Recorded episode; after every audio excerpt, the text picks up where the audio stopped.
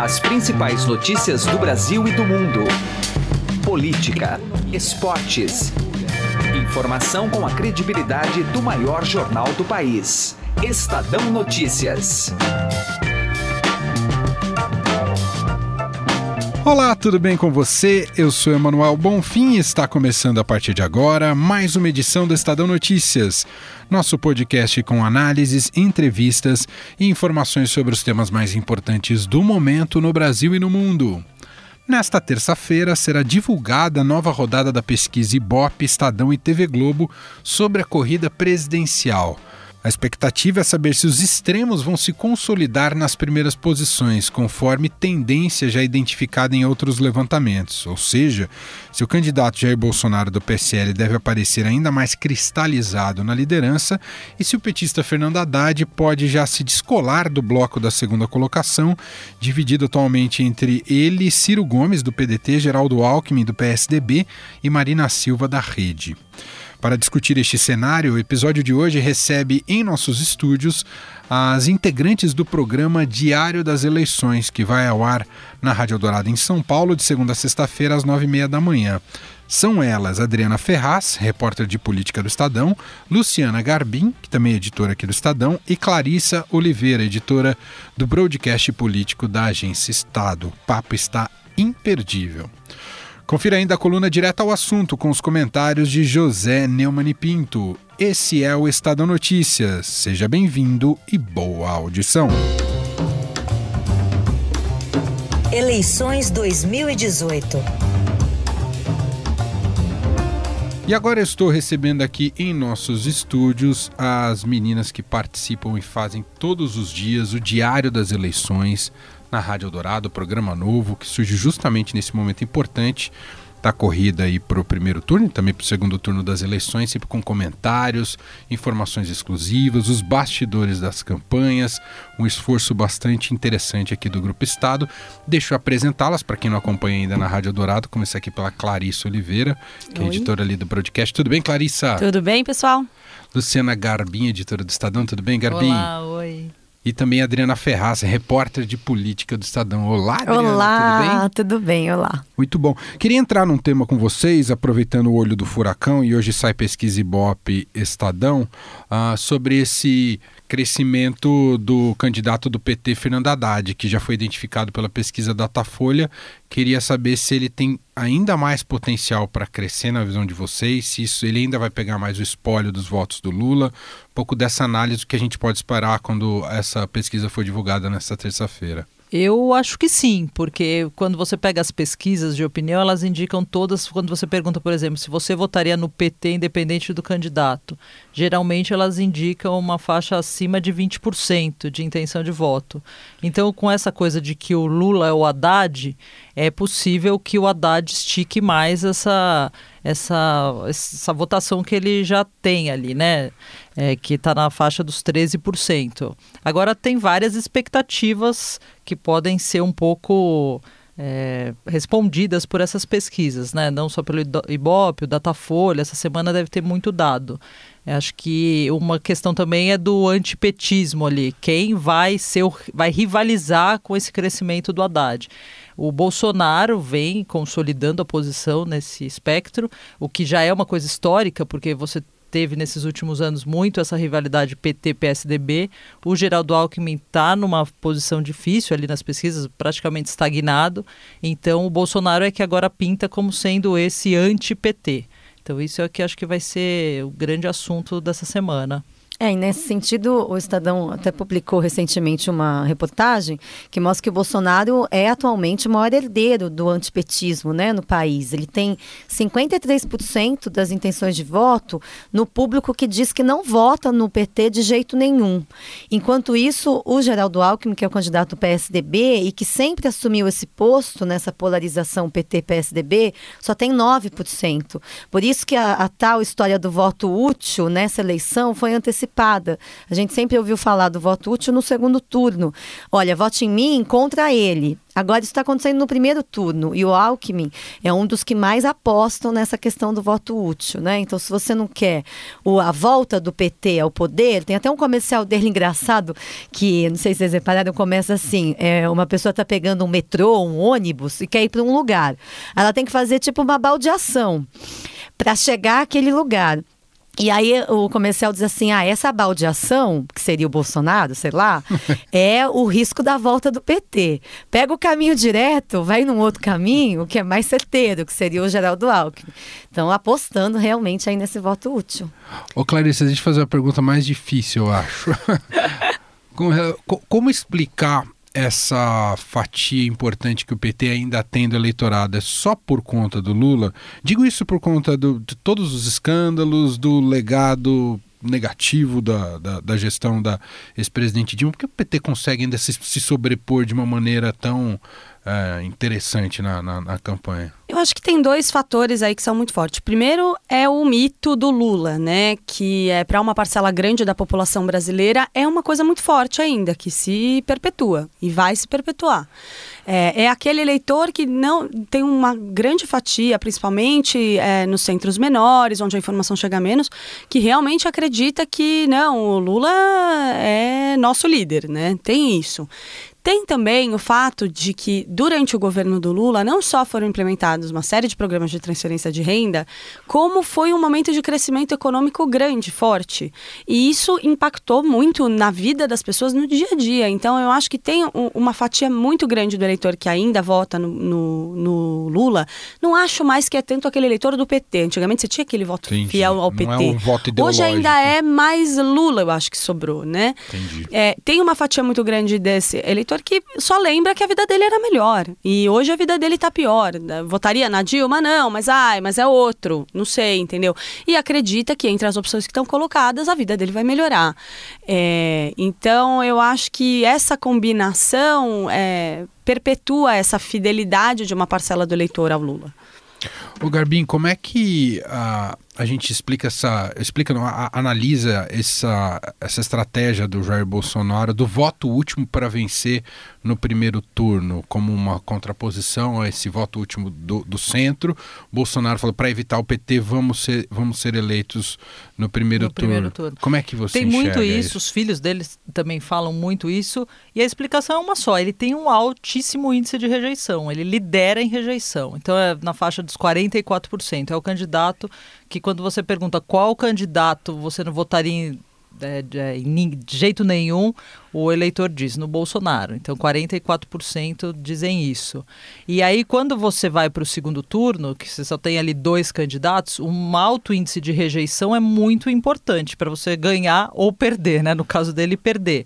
Então, é por isso que ele tenta até desconstruir, dizer que as pesquisas estão incorretas. Ele começa até já a falar em fraude. Olha, se eu perder, vai ser fraude. Ele começa a adotar um tipo de umas vacinas para justificar esse cenário, né? Agora, o que a Clarice estava falando, acho importante assim, acho que tem duas questões que vão ser muito presentes nessa reta final de campanha, que é qual Haddad seria esse presidente, né? Porque a gente sabe que o Haddad é muito diferente de boa parte do PT, mas que agora ele está vestindo esse terno aí que foi deixado Verdade. pelo Lula, né? Tanto que ele vai toda segunda-feira lá para Curitiba, o Lula que está dando é, di direto da cadeia os, os rumos ali da campanha que ele tem que seguir. E outra, uma outra questão que o Bolsonaro até falou no live dele de domingo, que é a questão do indulto, né? É, que se o, se o Haddad for eleito, a primeira coisa que ele vai fazer é dar um induto para o Lula, e aí todo mundo já fala, bom, mas e aí o Lula pode até virar ministro, já começa essa especulação. Então acho que são duas questões que vão estar muito presentes nesse final de campanha. Ô, Odri, você que acompanha e acompanha bastante o PSDB aqui no estado, uh, o que explica uh, essa, esse desempenho ruim do Geraldo Alckmin até agora? Não está indo bem nas pesquisas, mesmo tendo toda a aliança que ele criou com o tempo de televisão, por que não surtiu o efeito esperado até agora, Adri? Olha, não sei se eu sei responder isso, porque até essa eleição a gente sempre acreditou muito no poder da TV, né? E o Alckmin acreditava muito nisso.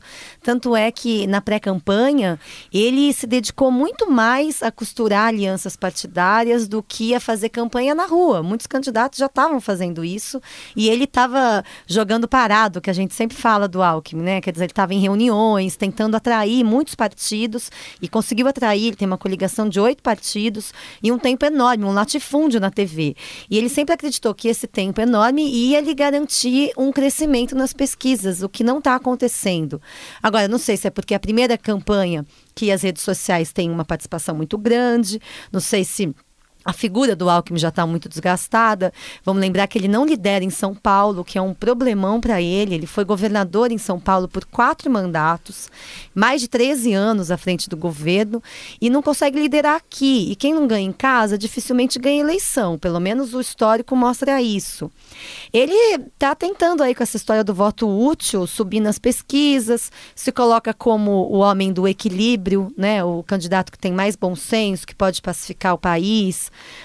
Mas o problema é que eu não sei se o país quer uma pacificação. Isso está é, complicado nessa eleição, né? É, o que parece é que tem muito esse cenário de revolta, de desesperança. As pessoas estão muito é, irritadas com todas essas histórias de corrupção, a crise econômica, esse desemprego altíssimo, né? Quase 14 milhões de pessoas desempregadas.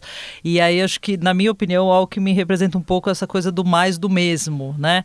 E aliado ao Centrão, que também está muito relacionado a essas denúncias de mau uso do dinheiro público e de roubalheira.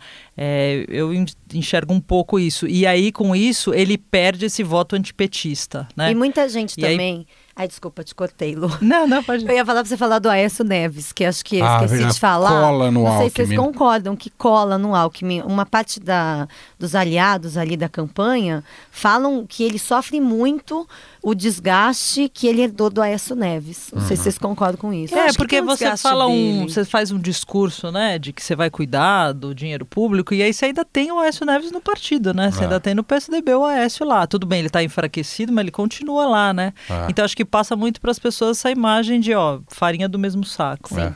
É, mas eu acho que tem ainda, de qualquer forma, uma- um cansaço do próprio Alckmin. Eu acho que ele é um candidato é, que não traz uma imagem de renovação. Eu acho que tem um- uma parte desse desgaste é dele mesmo, eu acho. Entendi. Mesmo, não, não que tenha uma avaliação tão ruim da gestão dele, mas que realmente é cansaço, é desejo de mudança, eu acho.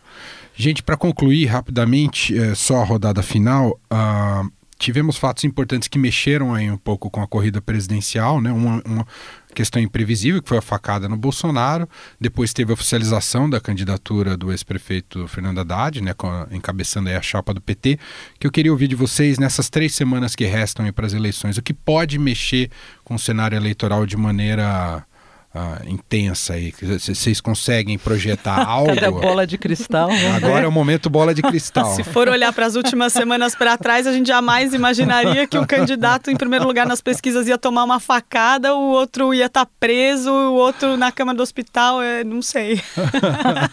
É difícil, né? Acho que Sei não, Emanuel. Faz uma pergunta mais, mais fácil. fácil. Agora é fato que as campanhas que estão ali empacadas no miolo buscando o segundo turno vão precisar mexer, né?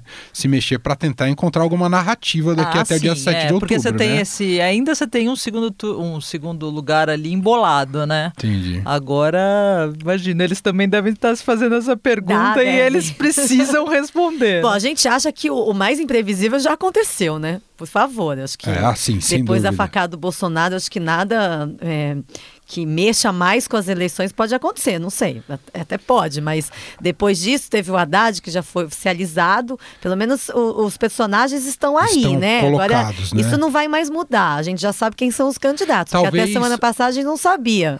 Talvez ver o, se o Haddad consegue ser desidratado, né? Eu Que que agora essa ele é que- é. fato novo, mas ele vai começar a apanhar, né? E acho que é a questão desse discurso do medo, né? Foi um Ah, pouco o que a gente verdade. viu na última eleição presidencial, que é onde o PT usou muito isso contra a Marina e conseguiu derrubar a Marina com aquele discurso do medo, aquela questão da autonomia do Banco Central, vai tirar a comida da mesa dos brasileiros. Me parece que a gente vai ter agora uma bela subida de tom E os candidatos que mais é, mostrarem competitividade vão apanhar mais. É, nesse momento a gente está muito ali na dúvida em relação ao que vai acontecer. Ciro Gomes Haddad, né? O Haddad vai continuar crescendo, encostou no, no, no Ciro na última pesquisa, né? O Ciro vai desidratar, a Marina continua caindo.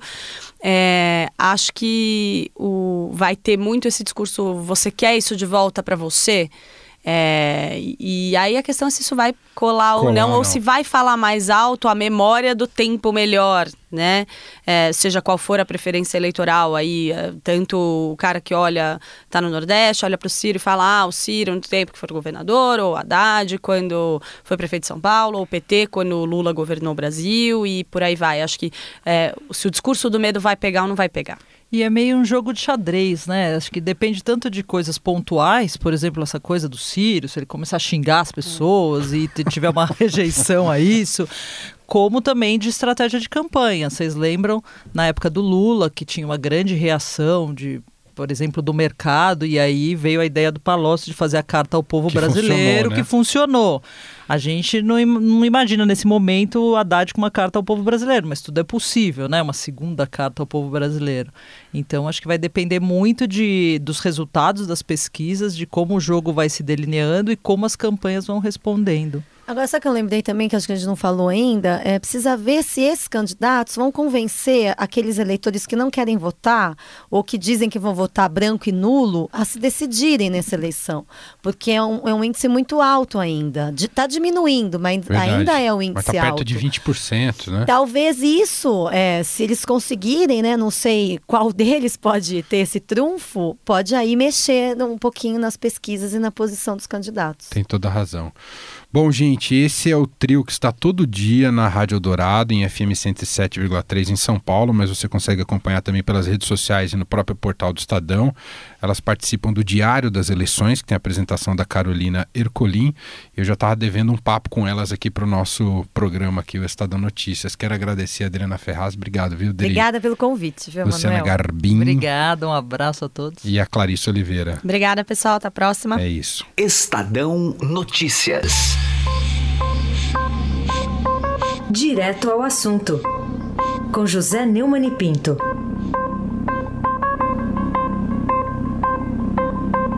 Você que me ouve sempre não pode ter ideia da surpresa que eu tive no dia em que eu acompanhei a sessão do impeachment da Dilma, em que o presidente da sessão, então presidente do Supremo Tribunal Federal, Ricardo Lewandowski, aceitou uma sugestão de Cátia Abreu, hoje vice do Ciro, anote bem e de Renan Calheiros, candidato à reeleição em Alagoas, para rasurar o artigo 52 da Constituição, que proíbe, por excelentes motivos, que qualquer presidente que venha a ser deposto por impeachment cumpra oito anos de quarentena sem poder ocupar nenhum cargo público depois da condenação. E em nome de uma possibilidade de Dilma vir a ser merendeira de escola, o Lewandowski fez essa rasura e ficou todo mundo na TV é, viu é, na transmissão essa rasura, o que é uma violência contra a Constituição da República. Agora, o Tribunal é, Regional Eleitoral de Minas Gerais, por é, 4 a 3, deu o registro da candidatura da mesma Dilma ao Senado. Ela é a favorita nas pesquisas. E o TRE de Minas prova que a justiça eleitoral é uma farsa. A mesma justiça eleitoral que considerou inocente de fraude a eleição de 2014 em que Dilma e Temer venceram Aécio, é a mesma justiça eleitoral agora avaliza a rasura de Kátia Renan e Lewandowski na Constituição. É, ainda ficam mandando processo para a Justiça Eleitoral, mas não é um absurdo? É ridículo ou é trágico?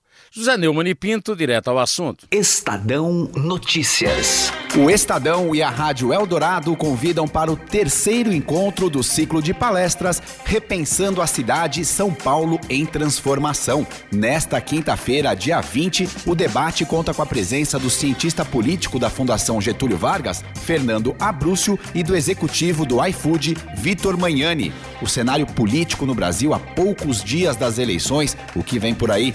Na pauta também você fica por dentro do tema da tecnologia, como as empresas conectadas com a nova economia vêm impactando diretamente nos hábitos de consumo dos brasileiros. Não perca tempo e acesse agora mesmo o site da Vitacom e garanta a sua presença. As vagas são limitadas, estão acabando muito rapidamente, então entre lá agora no site da Vitacom com n.com.br e venha até a Faria Lima 4540, conheça o espaço do investidor da Vitacom e acompanhe o terceiro encontro do ciclo de palestras Repensando a Cidade, São Paulo em Transformação.